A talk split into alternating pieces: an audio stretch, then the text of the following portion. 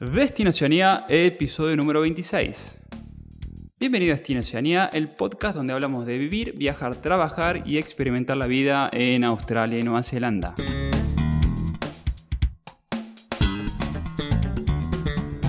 Ustedes saben que siempre tratamos de traer personas, hombres y mujeres que han vivido la experiencia o están viviendo la experiencia tanto de, vivir en Australia y Nueva Zelanda, para que les cuenten, así como les contamos con Pato todo, en todos los episodios, que les cuenten de primera mano cómo es su vida, cómo, cómo fueron dándole la vuelta para llevar una, vida lo más amable posible eh, eh, ahí en donde les toca, tanto en Australia como en Nueva Zelanda. En este episodio Pato no va a estar, eh, pero tengo del otro lado de la pantalla y del otro lado del micrófono, tengo, tengo una amiga que conocí allá por 2018 eh, y que ya lleva cinco años en Australia. Eh, alguien que me fue a visitar apenas llegó y cuando yo me estaba yendo, ella estaba llegando. Y la verdad que hasta el día de hoy está allá en Australia. Así que decirte buen día, Sofi, ¿cómo estás? Hola, Gasti, ¿cómo andás? ¿Cómo va todo? Muy bien. Eh, bueno, no te dije nombre, apellido, pero bueno, eh, estamos hablando con Sofía Saladino, que es de Argentina y que ya hace cinco años que está en Australia, ¿verdad? Sí, casi cinco años, pero cuatro años y medio para los cinco. Eh, sí, ya un, tiempo largo, sólido, con, con, muchas experiencias y a veces cuando miro para atrás digo, wow, qué rápido pasó, pero sí, me pongo a abrir cada cada semana, cada mes, cada año que ha pasado, las experiencias han sido como muy, muy intensas, muy ricas, muy coloridas, así que fueron años y siguen siendo años así de, mucho aprendizaje, de mucha experiencia. Qué bien. sí, como, como bien ahí eh, dijiste en la intro, yo llegué en el 2018 y aterricé en Sydney y a los días te fui a visitar a, las Blue Mountains, que un amigo en común nos puso en contacto y, me habían recomendado mucho ir para ahí, así que bueno, nada, así hace casi cinco años que nos vimos y mantuvimos la amistad. Qué lindo. esas son cosas lindas que te da el viajar, ¿no? Tal cual. Sí. Tal cual. Eh, y esto por ahí no, eh, realmente con Sofi nos conocemos poco, pero bueno, hemos hecho muchas migas y, eh, íbamos por caminos muy parecidos en la vida, así que nada, siempre mantuvimos el contacto. Y es lo que, es lo que dices tú, que tiene las cosas lindas de, viajar y te vas encontrando con gente que está en caminos muy parecidos o similares, ¿no? Sí, totalmente, totalmente. De hecho, bueno, la persona que, nos contactó a nosotros también, Juaco, ¿no? Que sigue, creo que, creo que de alguna manera algo nos une, no sé qué, no sé si se puede explicar así con palabras, pero algo nos une. Y eso es algo maravilloso del viajar, del moverse, de, permitirse ¿no? ir a, lugares eh, que, no conocemos y siempre hay alguien del otro lado, siempre, siempre. Tal cual, tal cual. Bueno, y antes de empezar con, la entrevista, preguntarle cositas eh, de, su, vida en, en Australia, eh, quería agradecerle a uno de los oyentes que se llama Luis, eh, Luis de Chile, que nos puso, nos mandó un mail, nos puso, hola Gastón, bueno, es hola Gastón y Pato, eh, gusto saludarte, mi señora Consuelo y yo les escuchamos siempre y han sido un gran apoyo para ir cumpliendo nuestro sueño de emigrar a Nueva Zelanda. Luis fue una de las personas que nos mandó su currículum porque con esto que se habilitó ahora mm, Nueva Zelanda eh, dio grandes oportunidades para las personas que tienen en ciertos perfiles técnicos, como Luis, que es ingeniero eh, y quiere emigrar. Eh, así que Luis no, nos viene escuchando el podcast cuando, y sabe que nosotros estamos ayudándolos a las personas que tienen posibilidades de llegar. así que nos mandó su currículum y también nos mandó un mensajito de, de apoyo, como siempre agradecidos a nosotros por la, por la buena onda. Y qué más decirles que también seguimos, ya saben, si tienes eh, perfiles técnicos o mm, como ingenieros, médicos, enfermeras, personal de construcción, tienes un apartado en nuestro website que se llama eh, Trabajar en New Zealand y ahí donde puedes eh, mandar tu currículum y nosotros te vamos a estar tratando de, hacer llegar algunas ofertas laborales para que puedas llegar a, migrar a Nueva Zelanda y aprovechar esta oportunidad que está en lo que es la Green List. Lo pueden escuchar en el episodio anterior, Oportunidades Laborales eh, perdón, episodio número 24. Y bueno, Sofi, nada, pasemos a, tu historia. ¿Qué, fue lo que te llevó a, ir a Australia? Eh, bueno, en mi caso fue una, una, gran crisis personal. Viste que dicen que siempre las crisis son buenas. Cuando estás en el medio de la crisis no ves eso bueno. O bueno, yo no lo podía ver, pero ah, sinceramente fue una gran crisis personal en, muchos ámbitos de mi vida, eh, profesional, de, pareja, personal. y, yo ya estaba cerca del límite de edad de, que, te permitía la, entrada con la Working Holiday. Yo apliqué eh, con el pasaporte italiano. Y yo no sé cómo está eso ahora, pero en su momento era el límite era 30 años. Yo tenía 28 y bueno, dije, es mi, es mi oportunidad. O es la, me quedan pocos años de, de oportunidad. Y saqué pasaje. No, Sinceramente no vine con un objetivo claro, no es que vine a algo o para algo, simplemente quería transitar esa crisis eh, y, se me ocurrió dar un giro en mi vida. Eh, siempre tuve esas ansias de viajar, de conocer, de animarme, pero no había un, objetivo claro.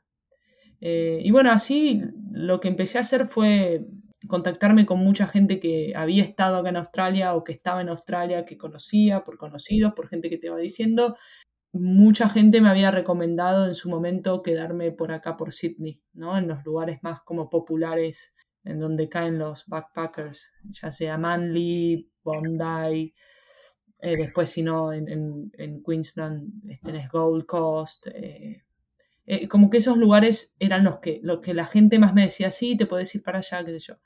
Y me acuerdo que, que me senté un día en un café en avenida Santa Fe con, con Joaquín y él y charlamos unas palabras y me dice, Sofía, vos te tenés que ir a Alice Springs. Y Joaquín, bueno, había vivido muchos años acá en Australia, me había contactado a través de otra persona, etc. Y yo dije, pero Joaquín, ¿te parece? Todo el mundo me dice que me quede por acá. Me dice, Sofía, anda a Alice Springs. Alice Springs, para que nos ubiquemos, es un pueblito remoto en el centro geográfico de Australia y que pertenece al estado del Northern Territory y que la ciudad más cercana está más o menos a 1500 kilómetros, que es Darwin. Y yo era Joaquín, o sea, está, viste, como el 90%, 99% de las personas me recomiendan esto. ¿Por qué? Bueno, pero en definitiva, seguí esa intuición que, me llevaba a confiar en, Joaquín y, estando en Argentina, eh, saqué pasaje a Sydney y una semana posterior ya, saqué pasaje a, Alice Springs. O sea que yo aterrizaba en Sydney en abril del 2018 sabiendo que, que me quedaba una semana en Sydney y después me, iba a, Alice Springs. Em, pero bueno, digo, volviendo a la pregunta inicial, no hubo un porqué específico, sino un estado emocional, quizá personal, de crisis. Eh, y, eh, digamos, logísticamente sabía que no me quedaban muchos años para aplicar a la Working Holiday. Eh, así es como arranqué. Después, ahora, casi cinco años después, te digo, qué locura. Jamás imaginé todo esto, ni las personas que me he cruzado, ni las experiencias que he vivido, ni los, los paisajes que he visto, ¿Alguna vez habías pensado que ibas a estar cinco años? No, jamás. Es más, yo, yo como soy así como, viste, todo ordenado y prolijo, y yo llegué a Australia con pasaje de regreso a Argentina, porque pensé que cuando llegaba al, aeropuerto me iban a pedir todo, viste. Viste que hay en los requisitos uno tiene que poder demostrar fondos de regreso o, en su defecto, un pasaje de mm. regreso. Bueno, yo traía todo. Yo traía todo. Traía todos los papeles impresos en la carpeta con los folios, todo. Entonces yo tenía, yo me aterricé el 17 de abril del 2018 y creo mi pasaje de regreso era una especie, no sé, el 22 de diciembre del 2018. Pasaje que perdí, que nunca reclamé, que no, había manera de reembolsar ni nada. Pero yo estaba segura que me venía dos o tres meses y ¡pum! me volvía. Pero bueno, han pasado casi cinco años. Eh, por eso digo, yo no vine con el objetivo de la residencia o el objetivo de em, emprender. O no, vine, bueno, a ver qué, qué, hay, qué, qué, qué, posibilidades se mm. abren. Y, como, digamos, parada desde, desde, una apertura y una flexibilidad que me ayudó mucho. Eh, yo creo que, que, eso me acompañó y me ayudó mucho en, todo mi proceso. Mm. Ser flexible y estar abierta a las cosas que iban surgiendo. Eh, porque a veces cuando las cosas no salen y, por lo menos en mi experiencia y habiéndolo visto en, otros amigos que me he cruzado, cuando te empecinas y te encasillas en algo, quizá te estás perdiendo de otras cosas también, ¿no? Eh, pero bueno, sí, digamos, no, no había algo claro, no había un, objetivo bien definido. ¿Y qué te hizo quedarte entonces? Pues dijiste, bueno, yo voy por tres meses y al final te quedaste cinco años y todavía estás allá. Sí, bueno, qué buena pregunta. Mira, eh, creo que la Sofía que, descubrí acá quiso quedarse. Como que la que vino tenía ganas de volverse en algún punto. Mm. Pero la que de alguna manera empezó a, moverse acá eh, quiso quedarse. Eh, me enamoré mucho del estilo de vida, la verdad, del estilo más pausado, más tranquilo, del contacto con la naturaleza, de, del ser yo independiente en, todos los ámbitos de mi vida, em, de, de, una estabilidad que me permitía como sentarme y mirar un poco hacia el horizonte en lo personal eso antes no me había sucedido tanto o, con tanta claridad. Entonces yo creo que un poco la, Sofía que fue creciendo y caminando a Australia fue como, a ver, hay más por descubrir, a ver, hay más por descubrir. Eh, pero de vuelta, no tiene nada que ver con la Sofía que, aterrizó. Entonces, eh, sí. Y además, eh, el contacto con la naturaleza acá, la, integración de la naturaleza y, de las actividades al aire libre en la vida cotidiana está muy presente. Y eso a mí es algo que siempre me gustó y que quizá en Argentina no le, daba, no, le prestaba mucha atención y que acá es como mi combustible. Eh, y eso hizo como que, wow, ir descubriendo, ir viendo cosas que, que, no me imaginaba que iba a haber. dije, bueno, entonces hay más, entonces hay más. Eh, sí, sí, sí.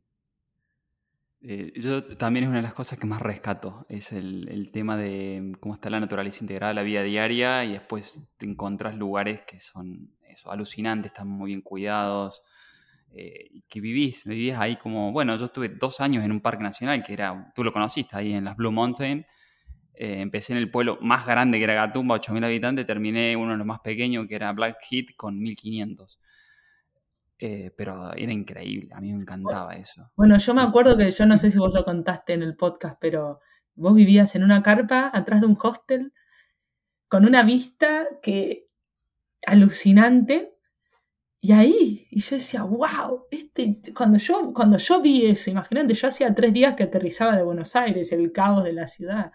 Yo decía, wow, este, este, ¿qué, qué, no? Como no, no, lo, no lo llegaba a entender, eh, digamos, con, la razón, ¿no? Con la cabeza no me lo explicaba. Y decía, mirá cómo, cómo es que vive y, y, te veía así como súper en paz y tranquilo y en contacto con... No, increíble, eso es como... Me parecía maravilloso, o sea, lo valoraba, ¿no? Como decir, mm. se puede, es posible. Es posible. Eh, en, algún momento del podcast, y no me acuerdo en qué episodio, eh, comenté que viví, eh, yo, estaba haciendo un intercambio en el hostel y, me daban alojamiento gratuito, en este caso me daban una parte del patio, y yo agarré la que consideraba la más bonita, que era el final, me fui bien lejos, pero claro, tenía una vista alucinante, alucinante. Y, yo daba clases ahí por la, por la mañana de yoga. Eh, sí, eso lo conté. Lo que no había contado era esta parte, que tenía una vista muy. que elegí ese lugar porque tenía una vista preciosa. Y que te cuento una novedad: ese lugar donde yo estaba eh, acampando ya no se puede acampar más porque hicieron un mirador. O sea, los mismos en hostel se dieron cuenta que era el, era el lugar más, más bonito que tenían y hicieron todos unos bancos ahí para que los chicos y chicas puedan estar y sí, y sí. mirando ahí todas las montañas que estaba alucinante. Es que, es que hay esos rincones, están por todos lados acá. Hmm. Aún en las grandes ciudades tenés rincones que, que decís, wow, eh", ¿no? Y las Blue Mountains están muy cerca de, Sydney, que es una, de las ciudades más importantes, ¿no? Sí. Eh, obviamente, pero sí, la naturaleza integrada a la vida cotidiana es como... Eh, y todas las actividades al aire libre que se pueden hacer desde una, bueno, acá le dicen barbecue, ¿no? Como una, barbacoa o una que tenés las facilidades para hacerlo. Yo voy a los parques acá y la gente festeja los cumpleaños de los nenes, más allá de que obviamente también se hace por COVID o por la situación del COVID. Pero vas a los parques acá y las familias están festejando en el parque el cumpleaños de los nenes usando las instalaciones que te provee el, mm. gobierno. Y, ¿no? Como mucha simpleza en eso. Y eso es como que siempre me sedujo, ¿no? Como para quedarme. Claro, claro. Sí, sí, sí. Eh, aparte de, bueno, ¿cómo fue en estos cinco años? Después de, estar, eh, ¿cuánto tiempo estuviste en Alice Spring, por ejemplo? Bueno, en Alice estuve en, dos etapas. La primera fue apenas llegué y estuve seis meses.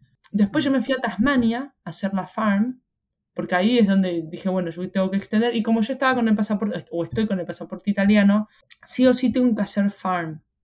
Eh, Alice Springs, si bien para otras, eh, otras visas sí aplica como remoto y como... como eh, para el italiano no aplicaba, ¿no? No, no aplica no aplica. Puedes hacer farm en cualquier parte de Australia, pero tiene que ser farm. Farm, claro. Em, así que decidí irme a Tasmania. Me fui a Tasmania por eh, cinco meses. Después me quedo un mes más o menos en Brisbane visitando unos amigos.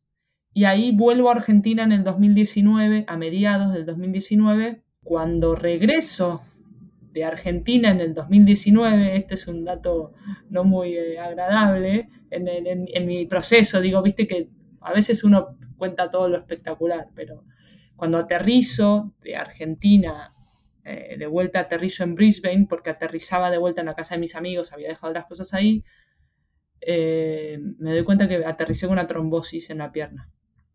Lo cual era, sí, fue bastante como emocionalmente me, me, desestabilizó mucho. Gracias a Dios estaba en la casa de unos amigos, bueno, fui al médico, etcétera, etcétera, y después de dos semanas, que yo no podía viajar a ningún lado, obviamente, yo dije, necesito ir a casa, necesito estar en mi casa. Pero yo no podía viajar a Argentina por el tema físico, o sea, yo no me podía tomar un vuelo tan largo, eh, por lo menos por los próximos 3, 4 meses. Y bueno, dije, ¿dónde es casa sin volver a Argentina? O sea, ¿dónde está mi casa acá en Australia? Y definitivamente era Alice Springs. Así que contacté a mis amigos que seguían allá, a, los jefes de mi, de mi, laburo en ese momento, y todos me dijeron, Sofía, ya, sacate un pasaje, venite. Y ahí volví a Alice Springs. O sea que yo volví a Alice Springs en más o menos finales de julio del 2019 y, me quedé, y mi idea era hacer unos seis meses más e irme a Nepal. Y así que bueno, estuve en, en, Alice Springs desde, el desde más o menos julio del 2019 y... Claro, pues ya era, este era el segundo año extensión, ¿no? Por haber trabajado en la farm ya ibas por el segundo año. Exactamente, exactamente. O sea, mi primer año fue de abril del 2018 a, a, abril del 2019 como en ese año yo hice los, los, el tiempo requerido en la farm, me dieron visa de abril del 2019 a abril del 2020. Yo renuncio a mi trabajo y ya tenía todo listo. Tenía todo listo. Y, te agarró lo que nos agarró a todos, ¿no? El, el imprevisto de la pandemia. Exactamente. Así que, bueno, me quedé varada ahí, se me terminaba la visa y ahí automáticamente apliqué a una visa de, turista. Como que compro tiempo. Sí, sí, sí. Inclusive tampoco estaba claro, fueron, fueron poniendo de alguna manera parches en inmigración, porque tampoco lo tenían claro ellos, nunca lo tuvieron. totalmente. ah. totalmente. O sea, muy agradecida que me quedé varada en Alice y no me quedé mm. varada en, alguno de esos tránsitos que yo iba a hacer hasta llegar a Nepal. Eh, entonces, desde abril del 2020 hasta más o menos, ya no me acuerdo, porque entre que aplicás y viste que cuando vos aplicás a la visa y entras automáticamente en bridging, que es ese tiempo de espera hasta que te aprueban o te, te cancelan o, te, o, no te dan la visa, digamos. Yo apliqué a la visa de turista eh, y al mes me la aprueban por tres meses. Pero en ese momento el COVID seguía como tomando cada vez más fuerza. Yo seguía y, Claro. Y vos dijiste, ¿y ahora qué hago, no? Tres meses, esto pasa volando. Exactamente.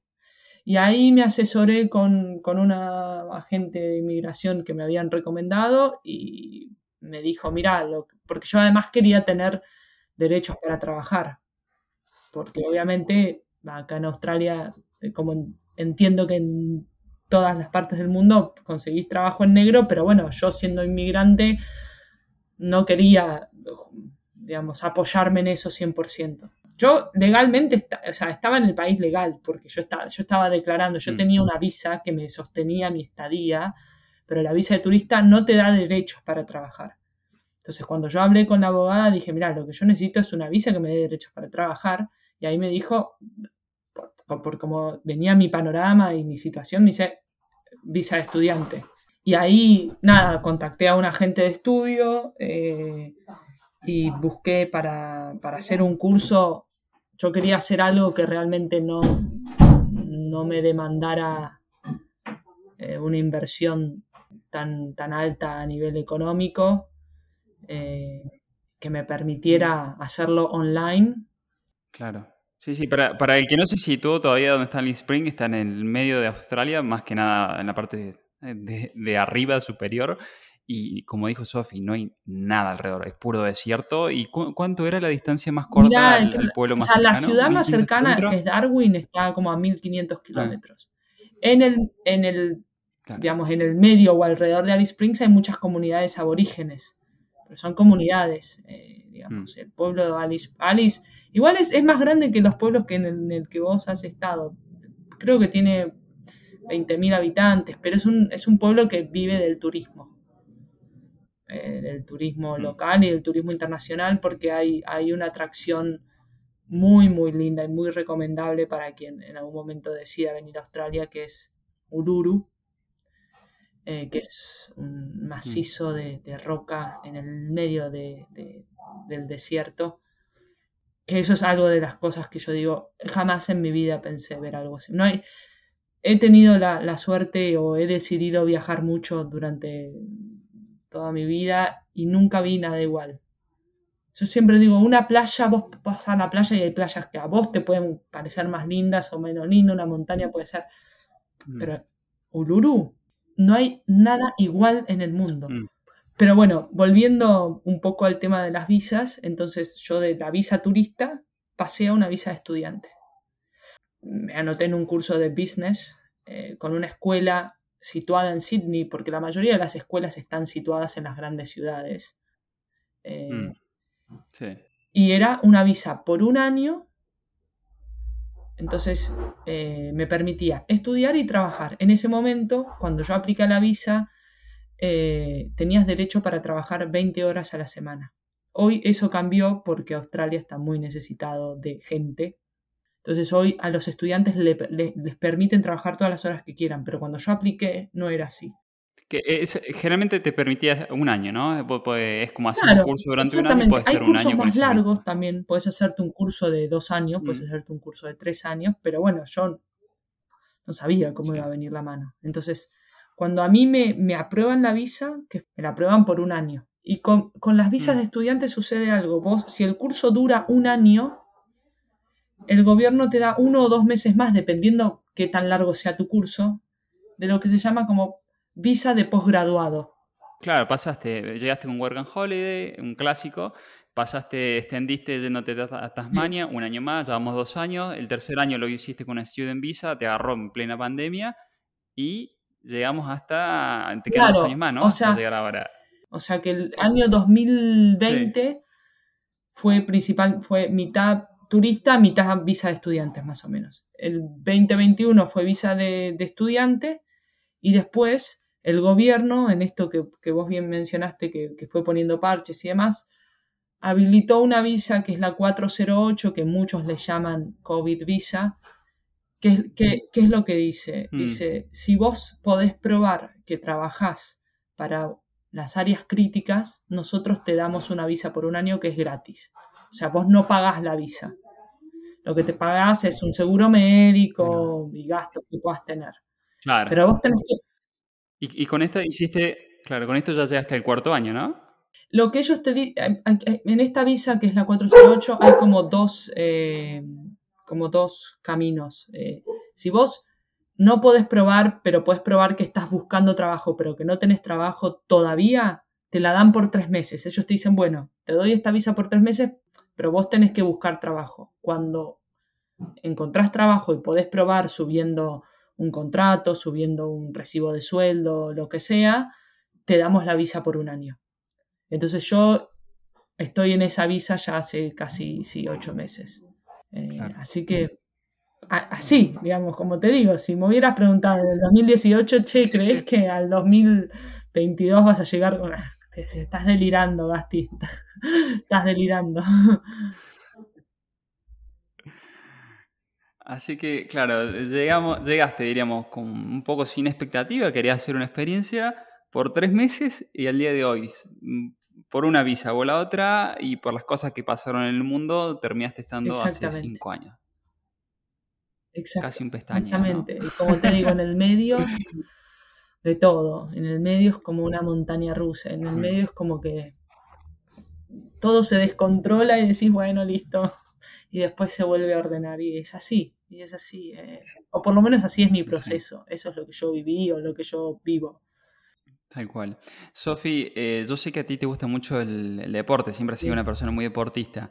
Eh, ¿Has hecho, mm, digamos, vida deportiva de alguna manera ahí en, en Australia, verdad? Bueno, desde, en Alice me pasó que la primera temporada eh, entrenaba mucho en el gimnasio que era parte del complejo del hotel donde yo trabajaba. Yo trabajaba en un bar, pero en un complejo, bueno. Eh, pero lo mm. más interesante fue la, segunda temporada. Ahí me, me, invitaron a jugar al hockey, que yo en Argentina jugué toda mi vida al hockey.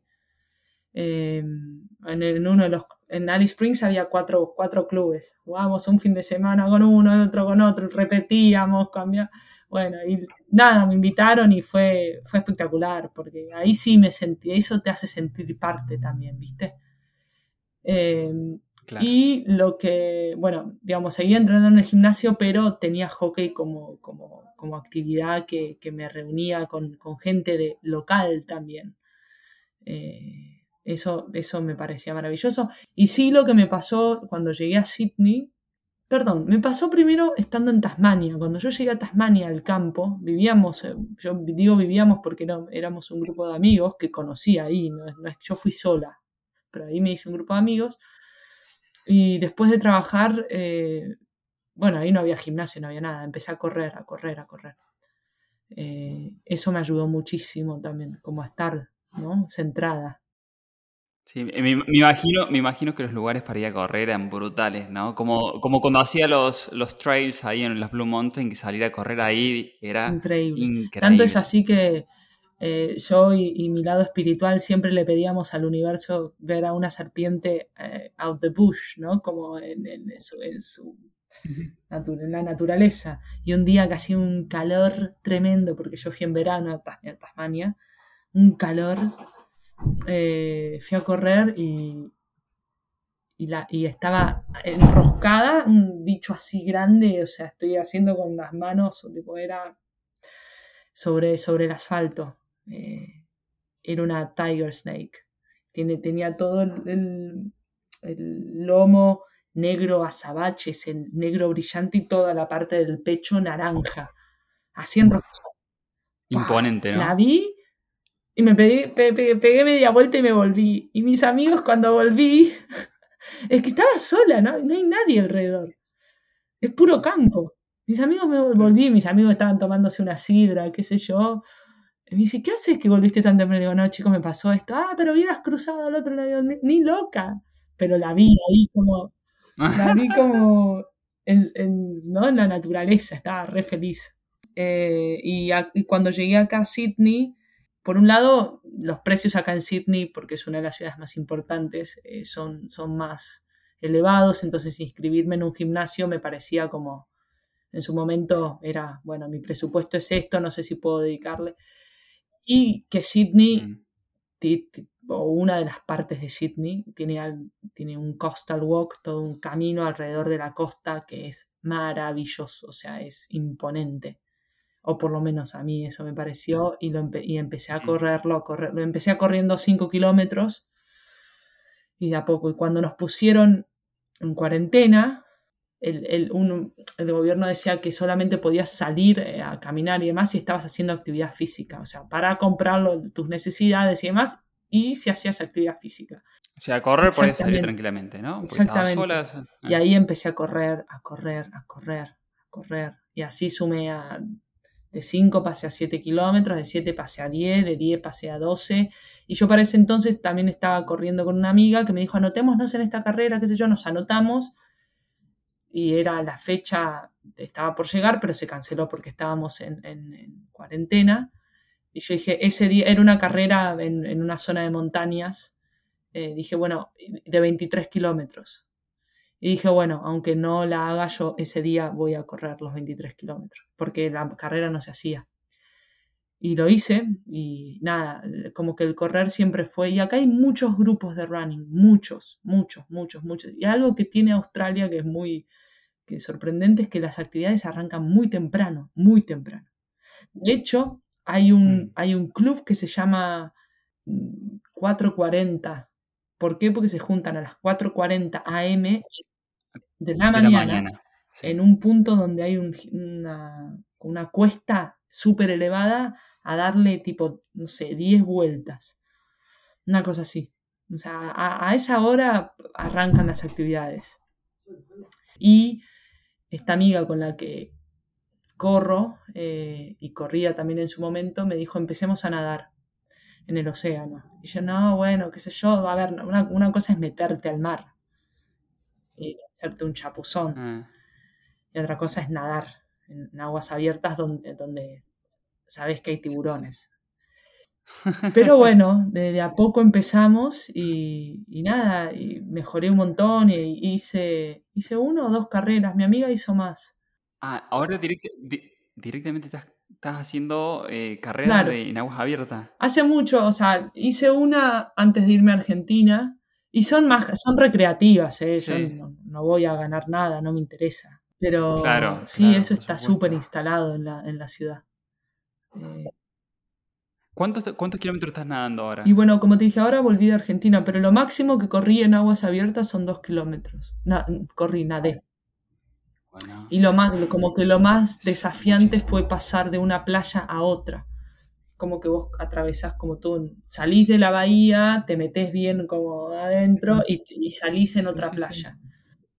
¿Para cuándo, para cuándo el, el tria, el triatlón? Ya que te falta una sola, que era la bicicleta. ¿eh? Acá hay mucho, mucho, mucho de eso. Mucho de eso. Está muy instalado el deporte, muy instalado. Y desde muy temprano hasta tarde. Eh, sí, Sí, vos sabés que yo en el, en el episodio 20, que se llama Jugar al fútbol en Oceanía, yo les eh, conté mi historia de jugar en un club. Ahí en. Yo jugaba en el club de las Blue Mountain. Y. Digo, a mí la, parte que, que hoy me, me, ha quedado es el vínculo con, con los compañeros de fútbol. mantener esa, esa amistad, los momentos compartidos, tanto en los entrenamientos, los partidos y después de los partidos.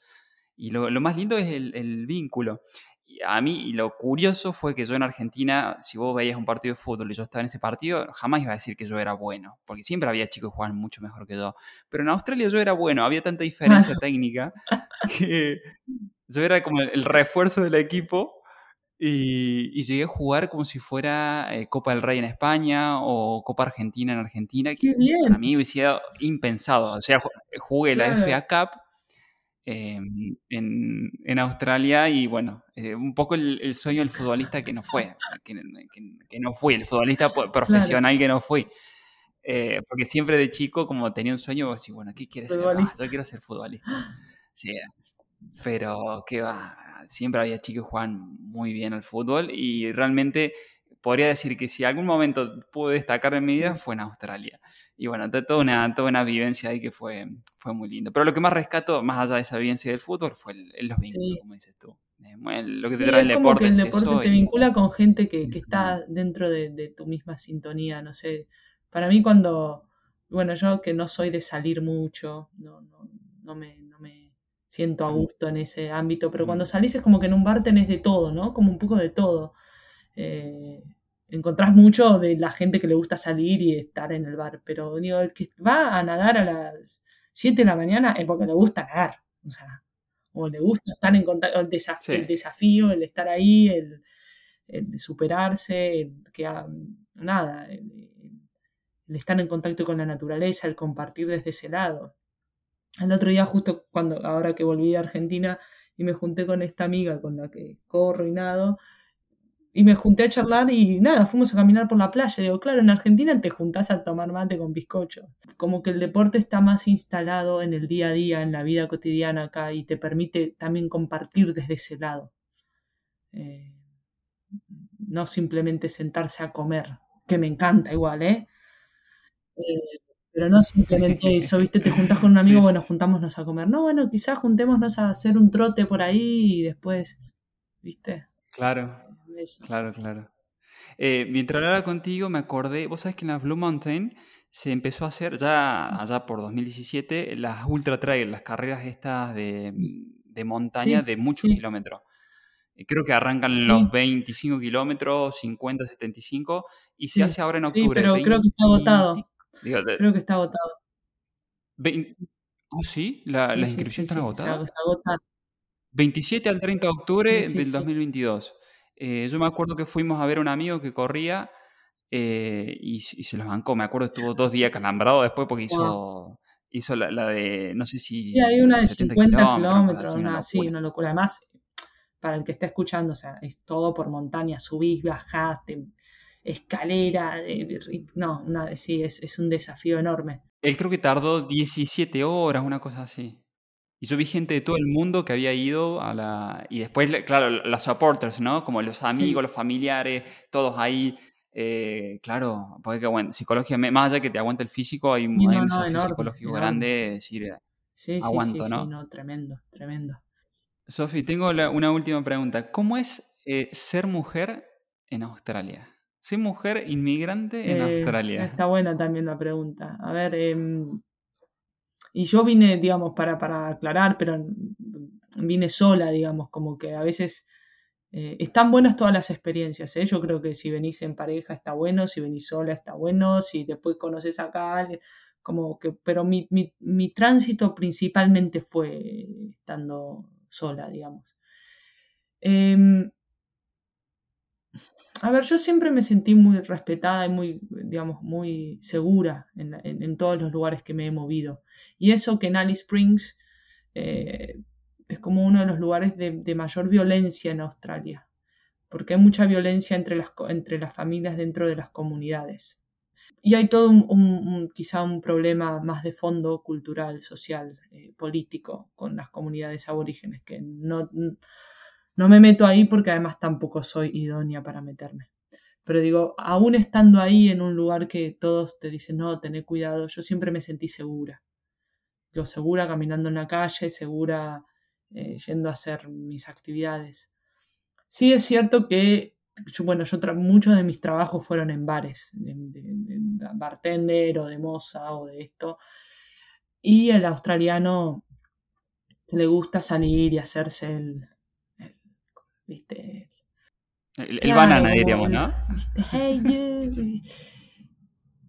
Y yo tuve que aprender un poco a poner límites, como que al principio tomaba, era como más callada o, bueno, lo tomaba como que era parte del trabajo, ¿no? Como bueno, parte de mi trabajo es también lidiar con mm. esta gente, hasta que yo personalmente aprendí como no, esto no, o sea, eh, Una vez sola me, viví una situación donde un tipo estaba bastante borracho y yo estaba haciendo como una limpieza por afuera del bar, en las barras, en, las mesas de afuera del bar que tenía como un deck.